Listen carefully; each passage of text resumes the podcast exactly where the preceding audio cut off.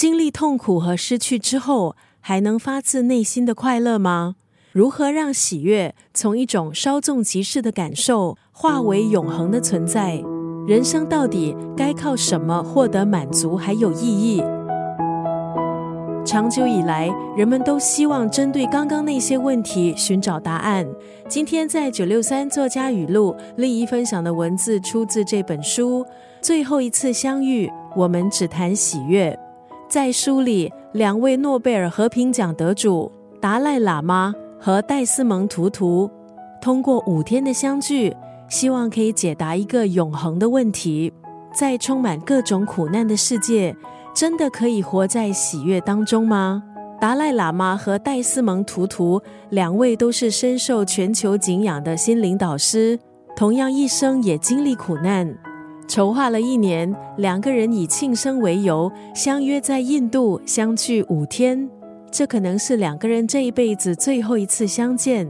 他们选择在这一次的相遇，毫无保留地回答来自全球上千个关于喜悦的问题。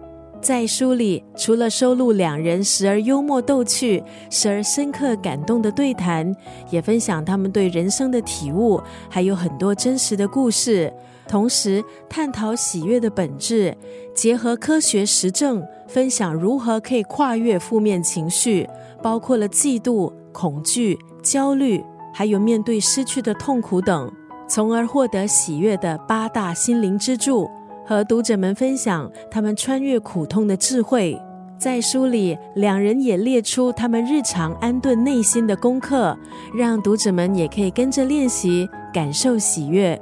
今天在空中就要分享这本书《最后一次相遇》，我们只谈喜悦当中的这一段文字：人生无法免除必然的苦痛和心碎，但是若能怀抱喜悦而活。即使困苦，也不会变得冷酷；虽然心碎，也不会因此崩溃。